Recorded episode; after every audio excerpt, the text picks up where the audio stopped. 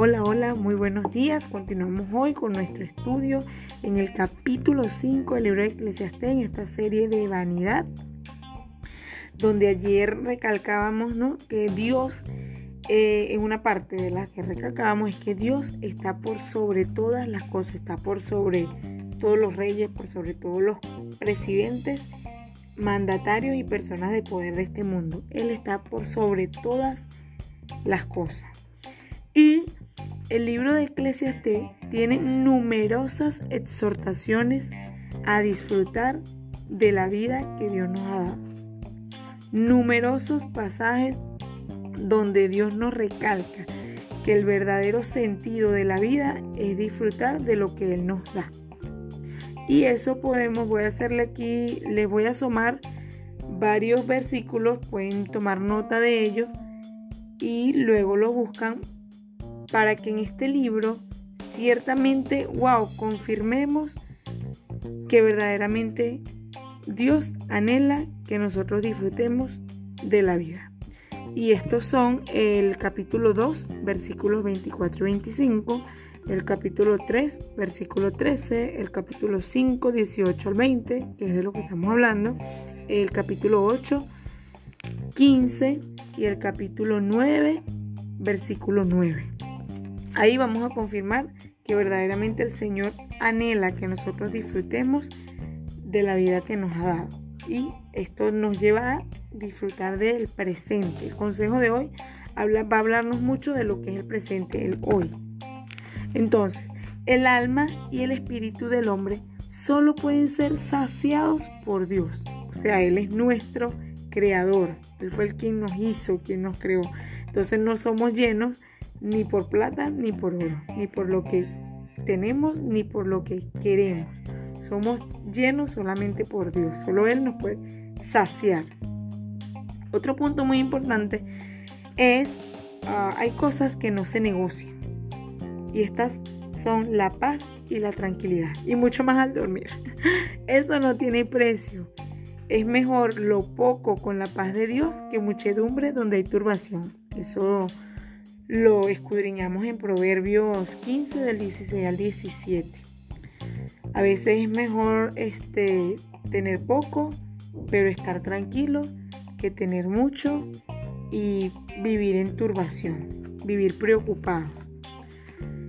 Más que riquezas para los hijos es mejor, el mejor tesoro que podemos heredarles a ellos es el conocimiento de Cristo, el conocimiento de la salvación, el conocimiento de que hay una vida y de que debemos vivir esta con la esperanza de, esa eternidad prometedora que nos ha dado Dios en su Hijo Cristo Jesús. Ese es el mejor regalo que podemos obsequiarle y dejarle ese legado a los hijos. ¿Por qué? Porque así como vinimos, hemos de volver. Así como vinimos a esta tierra, desnudos, dice aquí su palabra, así mismo vamos a volver, sin nada. ¿sí? Tener todos los bienes de este mundo, imaginemos que podemos tener todo lo que queremos, todo lo que soñamos, una casa grande donde vivamos, eh, muchos carros, porque a veces no nos basta con uno, eh, una casa en la playa, poder viajar cada cierto tiempo, tener el trabajo del sueño o más allá del trabajo del sueño, ser nuestro propio jefe y ser un empresario, empresario súper famoso, Digamos que esos son los sueños de este mundo que nosotros queremos tener. Pero imaginemos que tenemos todo eso, pero que no tenemos nada de Dios. Pues todo lo que hagamos nos hace trabajar en vano. Y es por eso que Jesús en Mateo 6 del 19 al 20 nos habla o nos exhorta a hacer tesoros en el cielo. ¿Sí? Dios anhela que nosotros hagamos tesoros en los cielos. Entonces, ¿cómo hacemos tesoros en los cielos? Haciendo el bien, viviendo en su santa voluntad, la cual es agradable y es perfecta, haciendo lo justo, haciendo lo bueno y lo perfecto delante de Dios. Es así como acumulamos tesoros en los cielos, ayudando a otros, eh, siendo de servicio, o sea, servir a los demás, Así es como acumulamos tesoros en los cielos. Es una forma, ¿no? De acumular tesoros en los cielos. Dios anhela que tengamos una vida gozosa y que disfrutemos del presente. Esta es una palabra clave hoy, el presente. Viviendo bajo su dirección y perfecta voluntad. Aquí ya lo hemos aprendido, la voluntad de Dios es agradable y es perfecta. Todo Dios lo hace a su tiempo y de él depende el porvenir. Ya ese, el estar pensando, ciertamente Dios también nos exhorta en proverbio a ser como las hormiguitas, ¿no? A prepararnos para el invierno, ¿sí? Siempre hay que pensar, mirar con esperanza el futuro, trabajar para el futuro. Pero de Él depende ese futuro. Y si nosotros estamos caminando conforme a, a su consejo, entonces ya Él tiene entonces nuestro futuro en sus manos. El gozo es algo que Dios pone en el corazón y no por lo que podamos tener o amontonar. A veces nos afanamos mucho por tener, no hay que tener un ahorro, hay que tener allí un colchón, una base, porque si no, no sabemos el porvenir, que pueda venir mañana y por lo general pensamos en lo malo. Mañana, el día de mañana tenemos una emergencia, debemos tener ahí algo guardado por si una emergencia. Ah, pero no amontonamos pensando de que no va a venir una oportunidad, una oportunidad de un viaje a predicar a otra nación o de un viaje a disfrutar de la familia. En eso no pensamos al momento de guardar. O muy pocos pensamos en eso al momento de, de ahorrar. Lo único que debemos recordar, es más, lo único que vale la pena son todas aquellas cosas que hacemos para Dios. Todo lo que hacemos para Dios, porque por lo general esas cosas que hacemos para Dios las hacemos con amor y son esas las que recordaremos. Bueno sería que al que Dios le haya dado o cuando Dios nos dé riquezas de este mundo, tengamos en cuenta que las mismas, así como nosotros, así como nuestra vida, deben, deben estar a su servicio.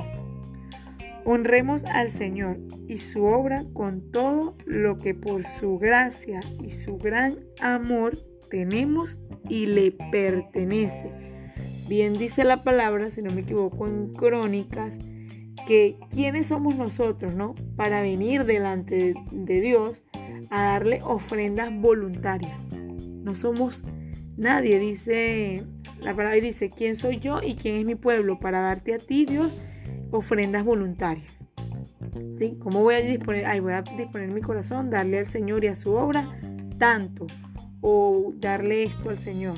¿Quién soy yo si Él es dueño de todo y todo le pertenece? Dios es quien llena de alegría nuestro corazón. O sea, nuestro corazón, nuestra mente, nuestro pensamiento, es Dios quien lo llena. No lo llena lo que tenemos, no lo llena lo que queremos, no lo llena lo que compramos.